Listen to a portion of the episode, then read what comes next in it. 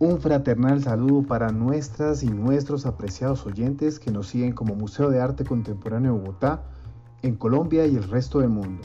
Les habla Sebastián Jiménez Cortés, curador del MAC, y en varios episodios les contaré la historia de los artistas y descubriremos sus obras, las cuales algunas hacen parte de la colección y aportan a las curadurías realizadas en el museo.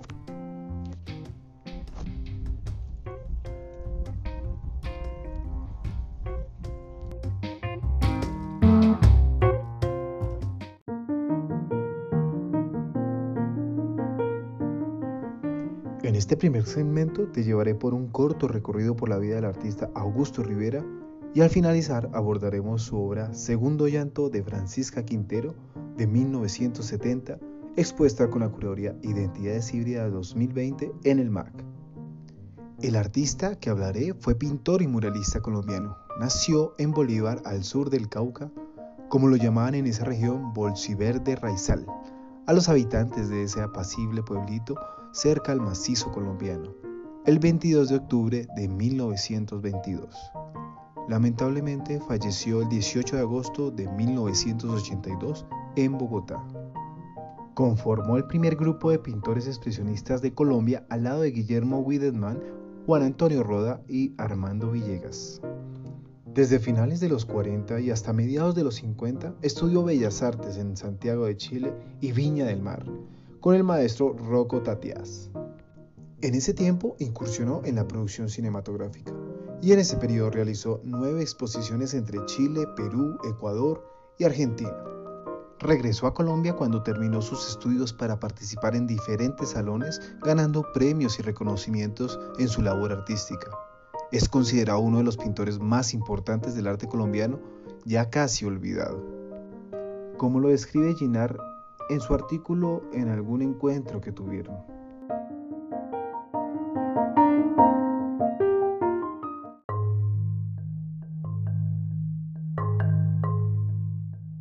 Su espíritu inquieto y curioso lo llevó a viajar por Ecuador, Perú, Argentina y Chile. De Argentina se robó a Mabel, su bella esposa con quien tuvo una princesa intergaláctica. Y en Chile estudió en la Escuela de Bellas Artes, participó en innumerables exposiciones, decoró casinos y en Viña del Mar fue el que lo acogió con más afecto. Fue allí donde aprendió que la vida es un juego en la que se gana y se pierde. Él decía, yo mismo estoy en mi contra, solo que soy mi enemigo de confianza. Yo me he dado mis alegrías y me las he quitado. Me he obsequiado, pero también me he robado. Por eso nada es gratis, todo se paga. Decía Rivera a diestra y siniestra a periodistas, amigos y contertulios.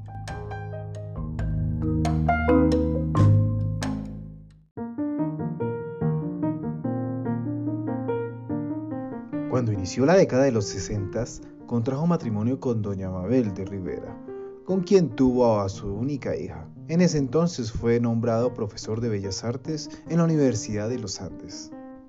A mediados de esa década obtiene el primer premio en pintura en el Cuarto Salón Nacional en Cúcuta, el primer premio en pintura en el cuarto Salón de Artistas Nacionales, también el Premio Nacional de Arte Guillermo Valencia, finalizando la década.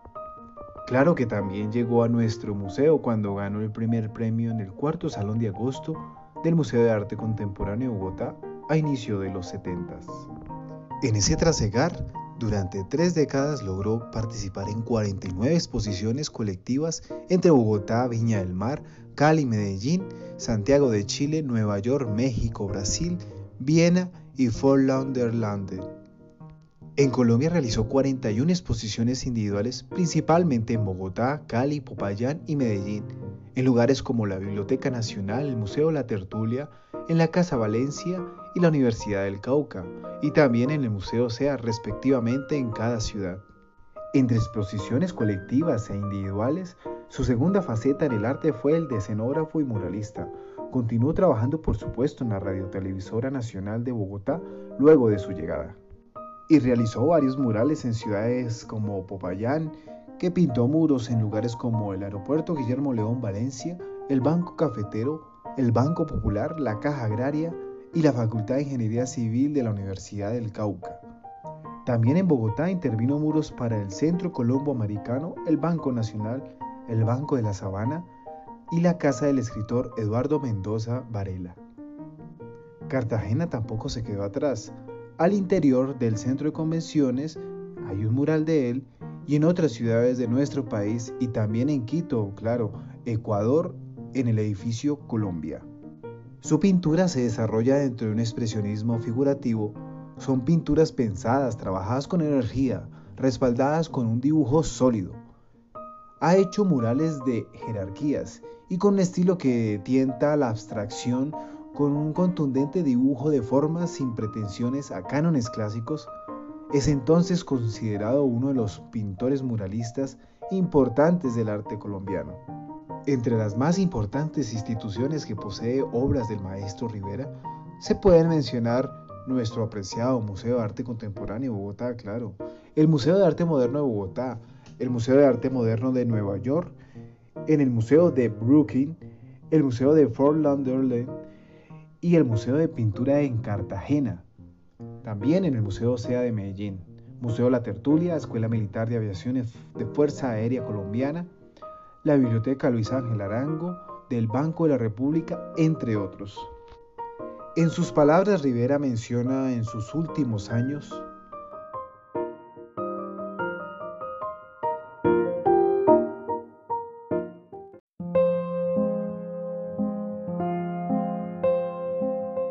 Fue temprano que me conocí, ahí desvelado en la cuna, alimentado, arropado y arrullado.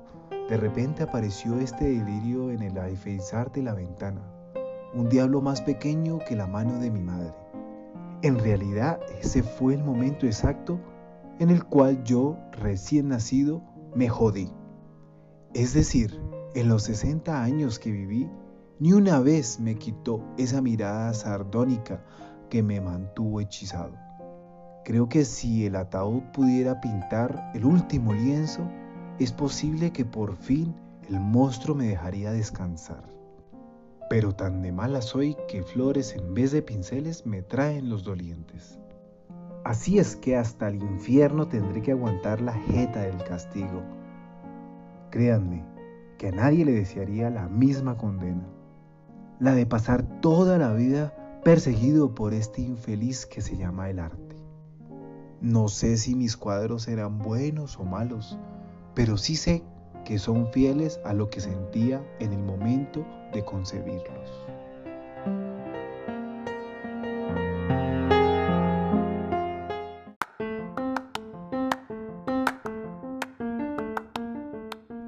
Muy bien, hasta aquí encontramos parte de la vida del artista bolsiverde y enseguida me sumergiré en la obra que nos donó y que ahora está expuesta en la Curaduría de Identidades Híbridas, resaltando su importancia de ser parte de esta curaduría y navegaré a través de ella con la descripción e interpretación de la composición y símbolos que la configuran.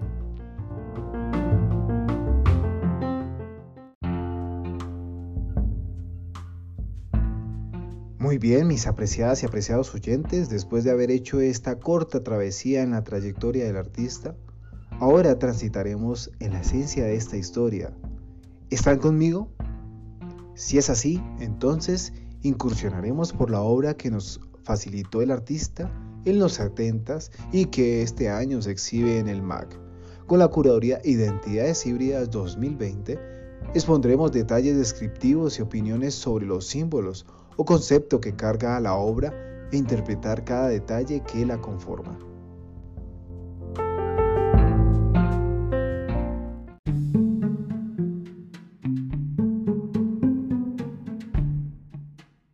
Sigan, por favor. En el primer nivel del museo de la sala 1 encontramos la obra de Augusto Rivera Garcés, que como ya saben nació en 1922 en Bolívar y fallece en 1982 en Bogotá, capital colombiana. Esta se titula Segundo llanto de Francisca Quintero, realizada con la técnica óleo sobre lienzo en 1970 con unas dimensiones de 1,70 por 1,15 Esta fue ganadora del cuarto Salón de Agosto del mismo año que fue creada y que actualmente reposa en la colección del museo. En los años que el artista pintó esta obra, ya existía una fuerte corriente artística contemporánea con artistas como Guillermo Widman, Juan Antonio Roda y Armando Villegas, descendientes del movimiento artístico que había iniciado Alejandro Obregón, entrando en el selecto grupo de pintores expresionistas colombianos, diferenciándose entre ellos con un estilo que rasga la abstracción y la combina con la seguridad de un dibujo más contundente que reconfigura luego al haberse lanzado con el color sobre la tela o cualquier soporte que él enfrentara, con trazos bastante elocuentes. El contexto en el que tuvo que crear la obra, la que me ocuparé en este episodio, fueron tiempos de muchos cambios políticos y sociales.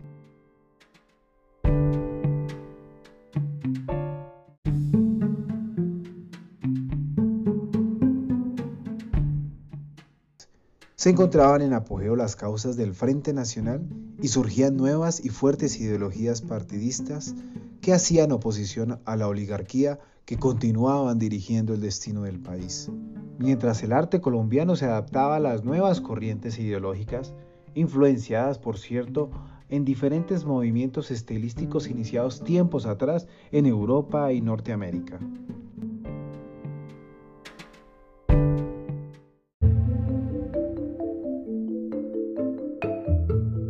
Ahora bien, los invito a que imaginemos esta obra y observemos dentro de la composición que está hecha de manera piramidal, asimétrica, con un mayor peso al lado izquierdo, en donde se encuentra una mujer, al parecer mayor por sus senos caídos, la joroba que apenas se insinúa al estar sentada en una poltrona, con la mirada perdida pero sin rostro, con perfil derecho, mira hacia el lado derecho del encuadre, como si estuviera en un llanto permanente, deducido, deducido por el nombre de la obra, claro, y que nos indica también que ella es Francisca Quintero.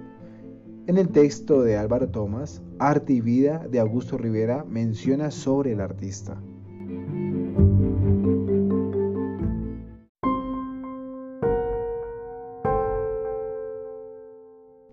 El salto pictórico de Augusto Rivera consistió en metamorfosear a Finea y Salomé en su tía Francisca y la reverenda hermana Madre Rosas de las Angustias, raptada por su tío Miguel Santos Quintero, y entender que siempre estimó su macrocosmos, donde la estrella Canopo se transformó durante un par de años en la lámpara del minero, bajo el dominio del oído, aunque comprometía todo el repertorio sensorial.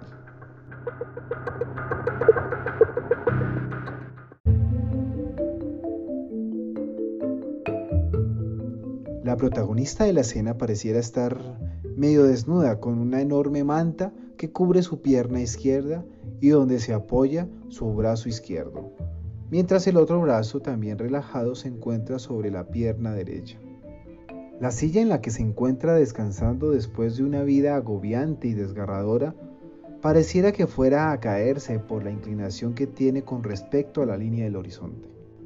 La mujer representada en colores ocres, sienas y blancos, en donde contrastan trazos bien definidos de carbón, generando así el volumen de su cuerpo robusto y expresivo. Esta simultaneidad de forma, color y planos justapuestos se ubica en una transición entre la abstracción y el expresionismo en el proceso del artista. Creación de ambientes muy sugerentes, retazos rasgados de la vida de la época, podría ser la evocación plena del dolor y la tragedia tercermundista, soledad y llanto, crímenes e impunidad que desdibujan todos los sueños. En el espacio que habita la protagonista parece estar cerrado como una habitación desolada y misteriosa, casi siniestra por el fondo en colores neutros terrosos. Este espacio lo divide una franja blanca pura y limpia que cubre la tercera parte del cuadro de lado a lado en sentido horizontal en la parte inferior. Allí también se encuentra una ventana de color verde vejiga y terra, muy característica de los pueblos coloniales por los torneados que servían de barrotes, los cuales representan con precisión en cuanto a forma y volumen, definiendo la luz y la sombra en los trazos firmes propios del artista. A través de esos barrotes se aprecia un cielo azul celeste con nubes achuradas en escala de grises. Supongo que debe simbolizar la esperanza a esas angustias. Sobre esta ventana en el muro de colores neutros, como si estuviera incrustado en la pared, se ve un pequeño túnel o podría ser una especie de nicho sin santo y sin velas. Símbolo que trae consigo el sincretismo de las creencias populares de los pueblos que seguramente él habitó y que hace parte de la identidad de las comunidades que conoció en otros tiempos. Ese sería el valor que le aporta la hibridación de religiosidad, creencias y cultura popular, incluso indígena en sus búsquedas plásticas. Estos parámetros interpretados de la simbología de la obra junto al tema que se propone en esta muestra son las evidencias que nos ofrece la obra para ser incluida en la curaduría Identidades híbridas expuesta en nuestro museo recientemente.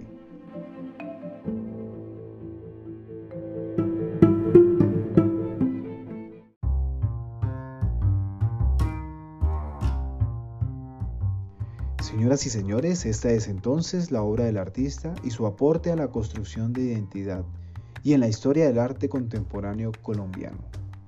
Apreciadas y apreciados oyentes, quiero invitarlos a que observen la obra, saquen sus propias conclusiones y comenten en nuestras redes sociales e invito a que me sigan escuchando en siguientes episodios indagando la vida y obra de los artistas que construyen nación a través del arte. Nos escucharemos nuevamente. Hasta la próxima.